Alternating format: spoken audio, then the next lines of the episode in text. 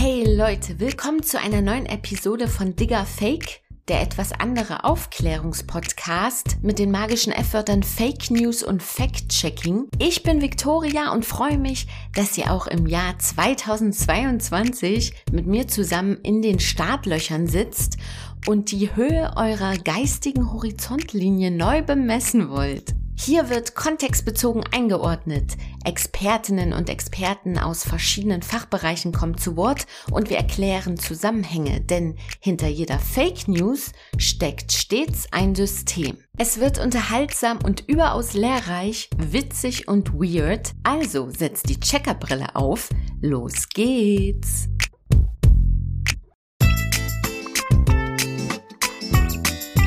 Digga Fake. Der Podcast über Fake News und Fact-Checking. Mit Viktoria Graul.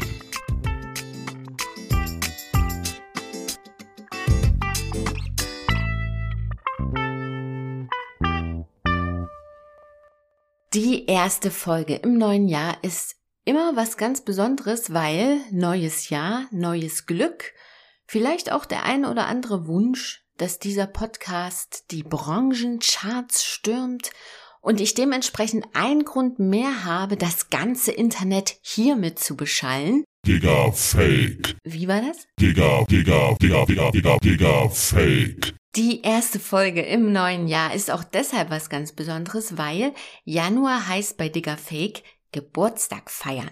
Mittlerweile gibt's diesen Podcast schon zwei Jahre und ich bin unglaublich stolz auf diesen Etappensieg und voll krass dankbar, dass es so viele tolle Leute gibt, die mich unterstützen, die an dieses Projekt glauben und was wäre eine Danksagung nicht noch ohne ein paar Worte an euch?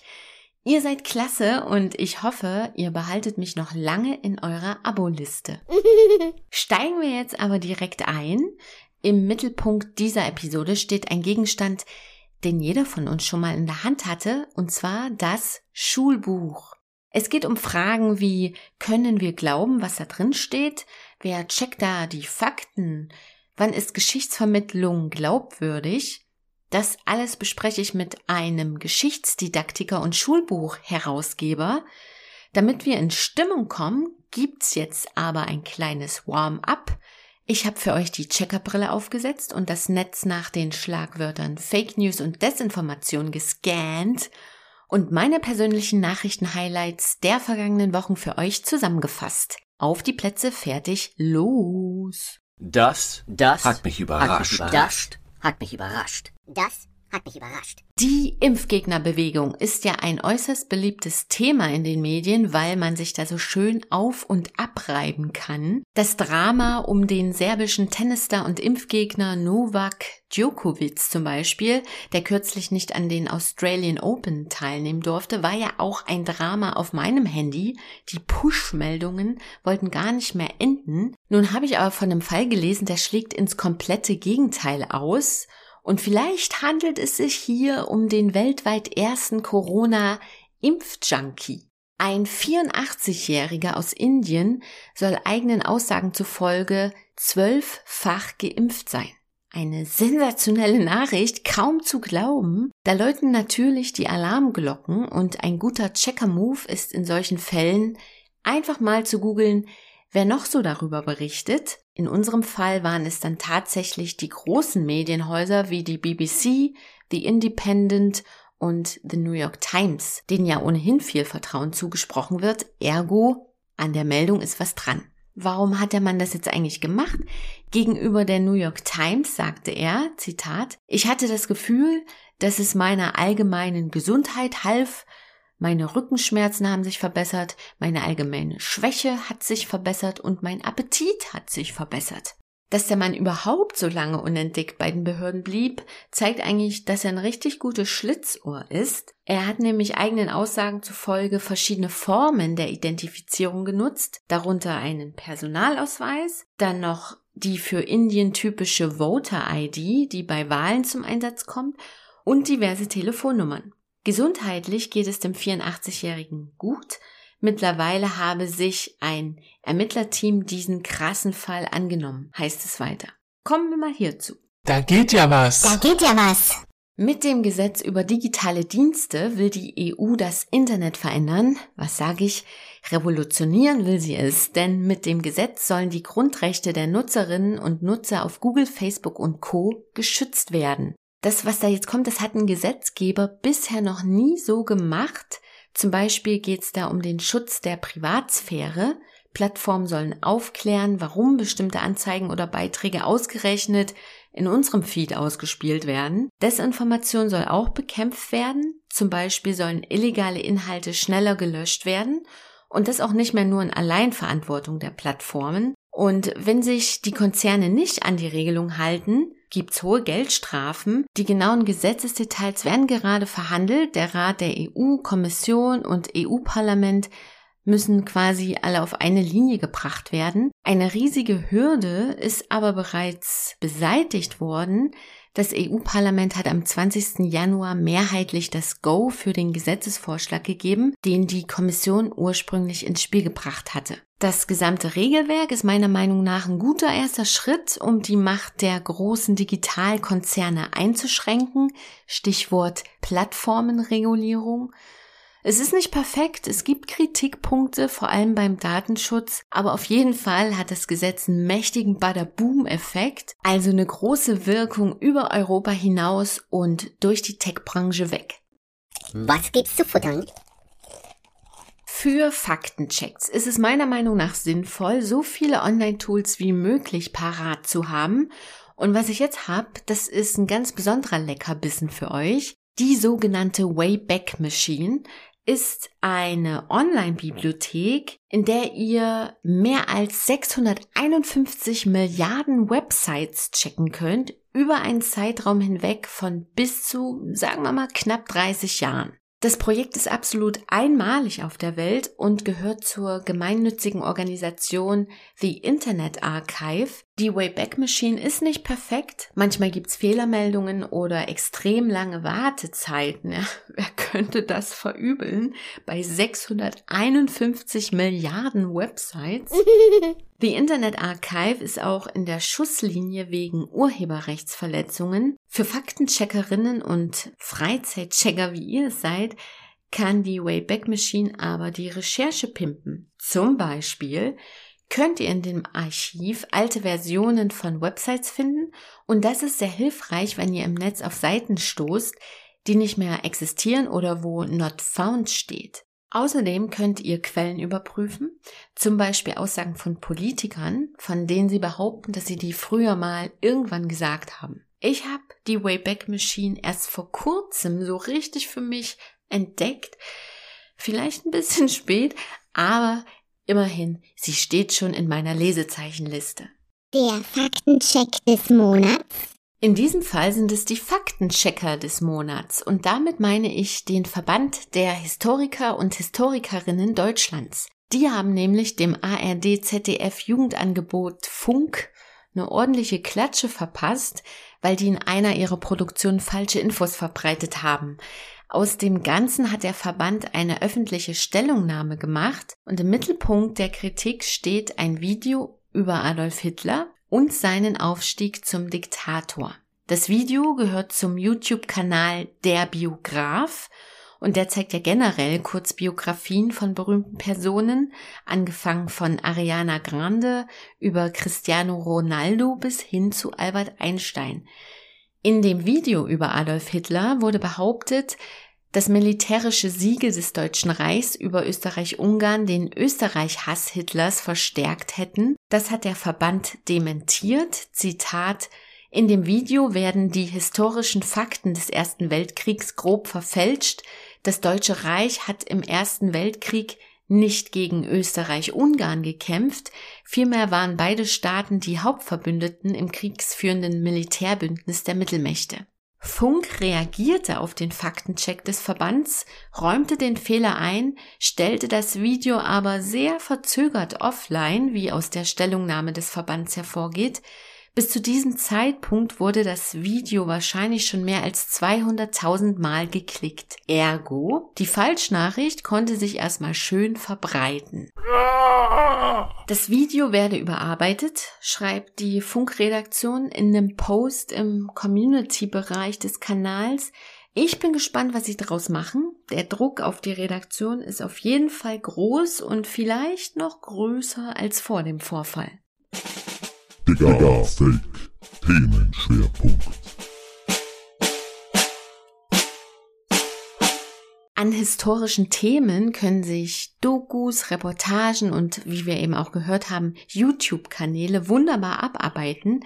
Historische Themen sind ja auch beliebt im Film und in Serien. Da, wo Fakten auf Fiktion treffen, da, wo tatsächliche Ereignisse, die in der Geschichte stattgefunden haben, mit ausgedachten Charakteren, Rollen oder Ereignissen kombiniert werden. Was es da nicht alles gibt, ne? Filmklassiker Quo Vadis, die Kultserie The Crown, der Film Die Sonnenallee oder hier ganz frisch im Fernsehen Wannsee-Konferenz. Manchmal werden Historienfilme auch im Schulunterricht gezeigt. Für mich gehörte sowas zu den Highlights im Schulunterricht.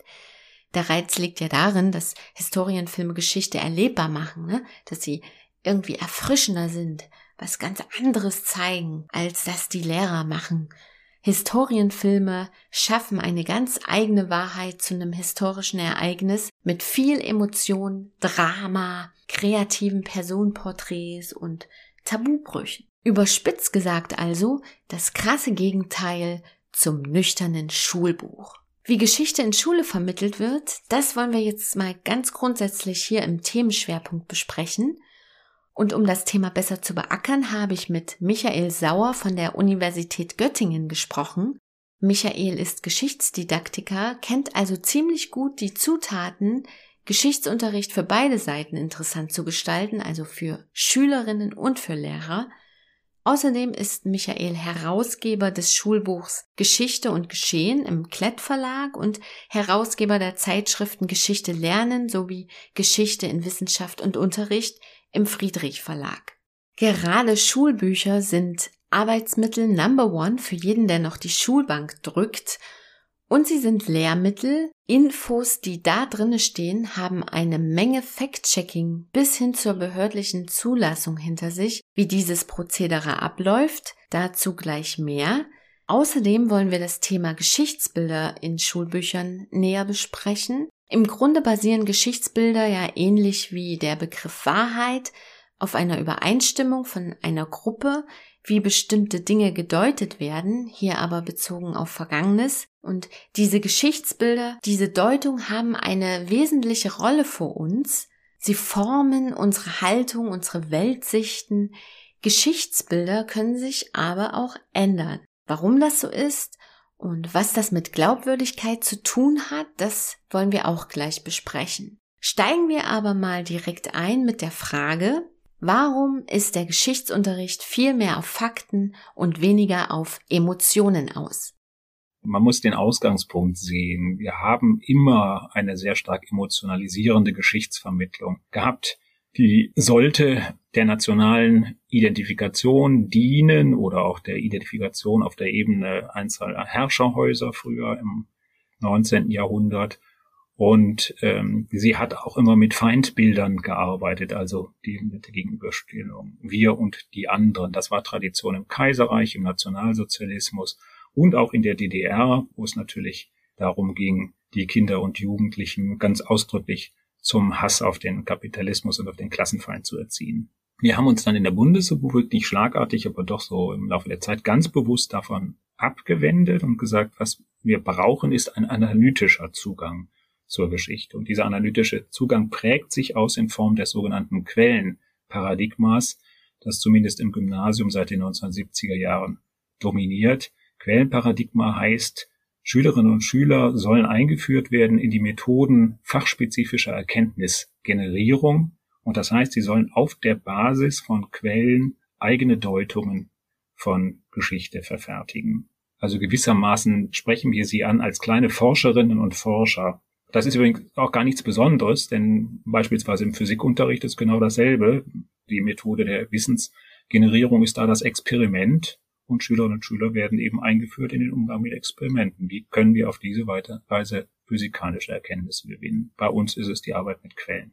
Das steht also sehr stark im Mittelpunkt, wobei eben das in gewisser Weise schon eine deutsche Spezialität ist. Diese abrupte Abkehr von Identitätserziehung und Nationbildung sozusagen gibt's weltweit nirgendwo anders so ausgeprägt. Und diese Orientierung am Quellenparadigma, also leger gesagt Geschichte selber denken, ist hier auch besonders stark. Das gibt es in Großbritannien in ähnlicher Form, in anderen Ländern, also eigentlich um uns herum, Frankreich, Polen, Italien, ist das ganz anders, ist sehr viel stärker noch in Richtung auf nationale Erziehung ausgerichtet.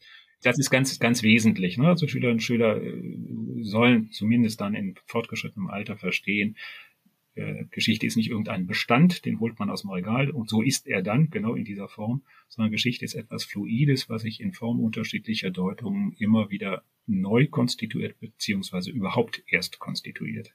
Genau das bedeutet ja, dass wir uns anpassen müssen, dass wir Geschichte immer wieder neu betrachten werden, weil sie eben nicht sozusagen als ein Stück Käse im Regal liegt. Wir haben jetzt also vom sogenannten Quellenparadigma gehört, durch das Jugendliche lernen, Quellen zu beurteilen und diese immer wieder neu auf den Prüfstand zu stellen. Und dann kommt im Unterricht noch etwas anderes zum Einsatz, und zwar der sogenannte Beutelsbacher Konsens. So werden spezielle Grundsätze im Bereich der politischen und historisch-politischen Bildung bezeichnet.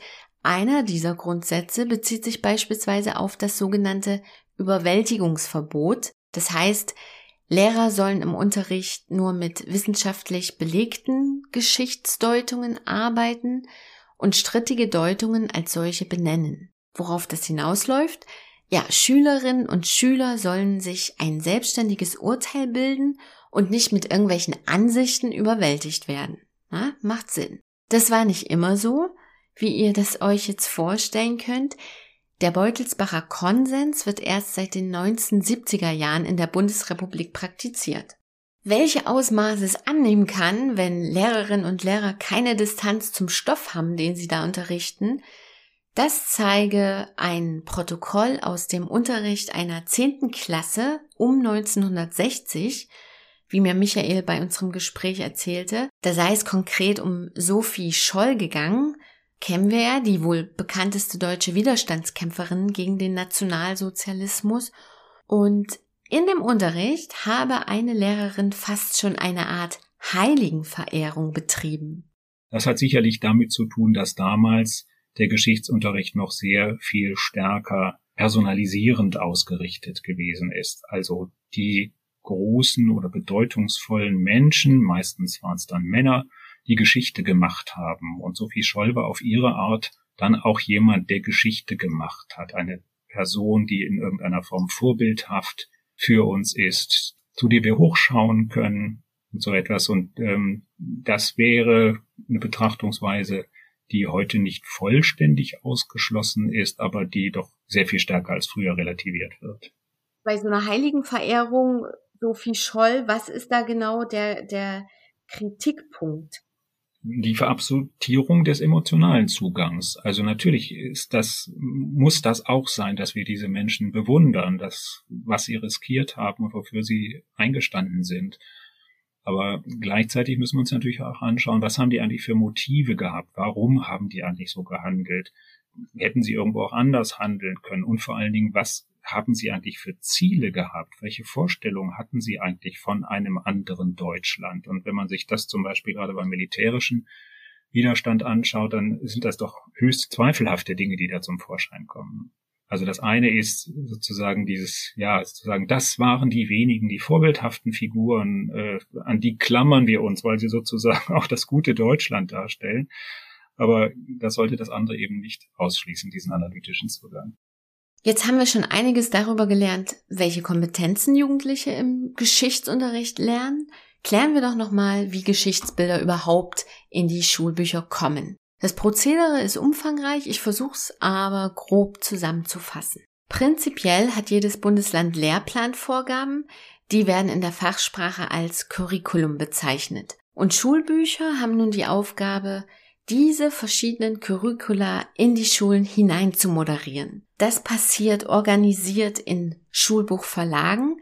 Die haben Redaktion und die planen, welche Themen das jeweilige Schulbuch in welcher Form abbildet.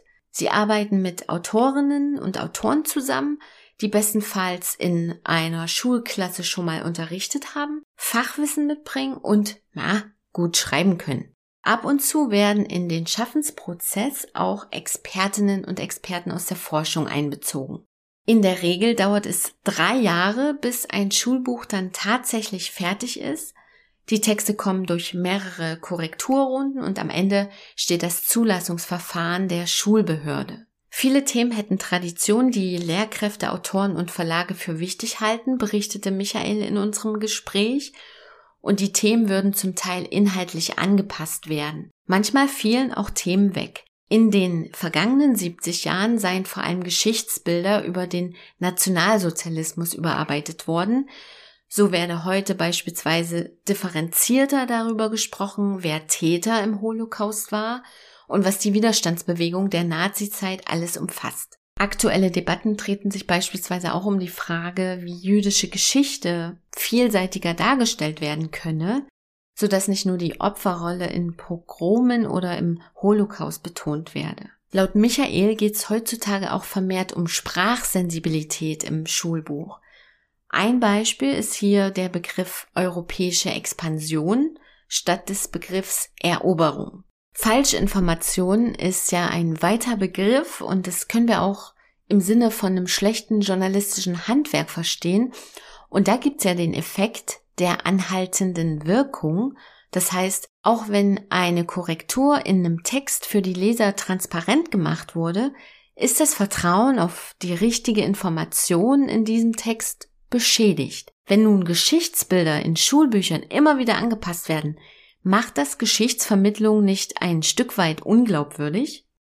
Naja, eigentlich ist es genau andersrum. Also diese Anpassung muss es geben, sie ist unumgänglich und nur dann bleibt Geschichtsvermittlung glaubwürdig, wenn sie diese Anpassungen vornimmt.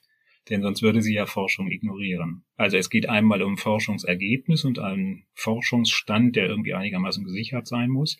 Es geht natürlich auch um veränderte Fragen und neue Perspektiven auf die Geschichte. Wenn wir ein bisschen weiter zurückgehen, äh, früher dominierte in der Fachwissenschaft die Politikgeschichte, dann kam sowas wie Sozialgeschichte dazu, dann in den 80er Jahren Alltagsgeschichte, heute ist sehr stark die Kulturgeschichte. Das alles muss natürlich Unterricht auch irgendwie in einer gefilterten Art und Weise aufgreifen. Wir können nicht sagen, wir ignorieren völlig neue Ansätze der Forschung, sondern wir versuchen die in gewisser Weise auch nachzuvollziehen, wobei das zum Teil ja auch gewisse Moden sind und diese Moden muss der Geschichtsunterricht leger gesagt auch ein bisschen aussitzen.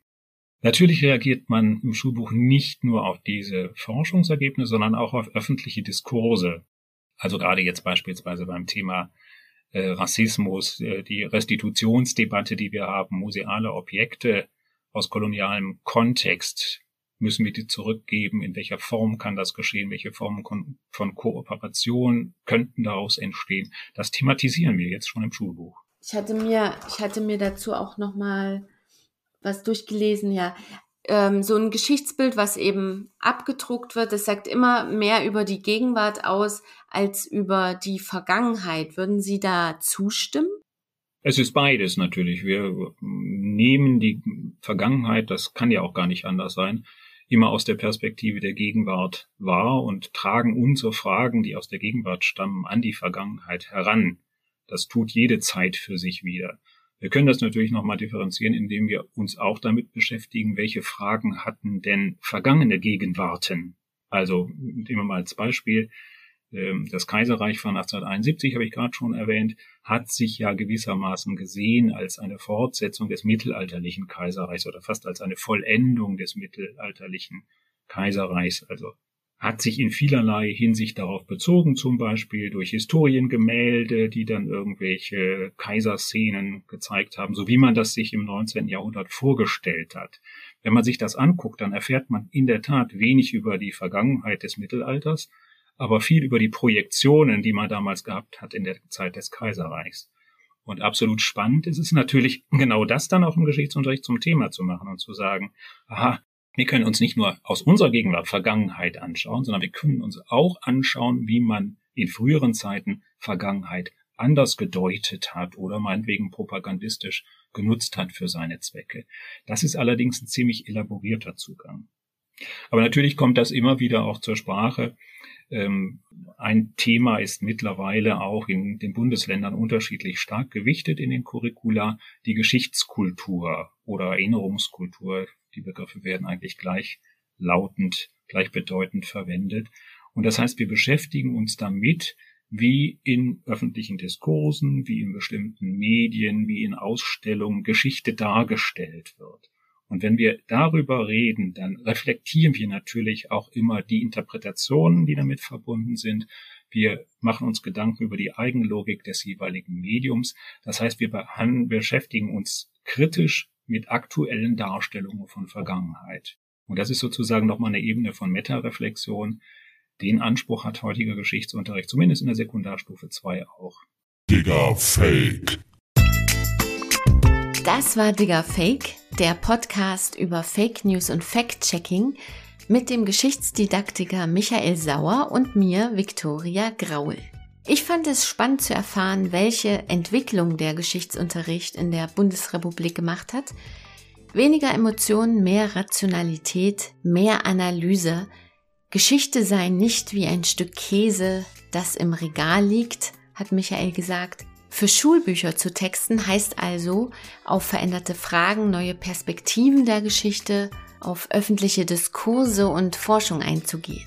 Es gibt ja eine Studie mit dänischen Jugendlichen für das Fachmagazin Digital Journalism, die sagt, persönliche Kommunikation spiele eine führende Rolle bei der Beschäftigung mit Nachrichten. In diesem Sinne empfehlt Digger Fake weiter euren Freunden, euren Großeltern, euren Kommilitonen, euren Nachbarn, euren Kolleginnen und ja, vielleicht auch den Leuten, die Bullshit verbreiten. Und bitte bewertet Digger Fake auf den Streaming-Plattformen, die ihr nutzt. Schenkt mir eure Sternchen, weil nur so wird Digger Fake dort sichtbarer. Wenn ihr weitere Inspiration wollt, dann klickt in die Show Notes, da habe ich die Texte verlinkt, über die wir heute in der Sendung gesprochen haben. Leute, vielen Dank fürs Zuhören. Wir hören uns im nächsten Monat wieder. Bleibt gesund. Ciao, ciao, bis bald.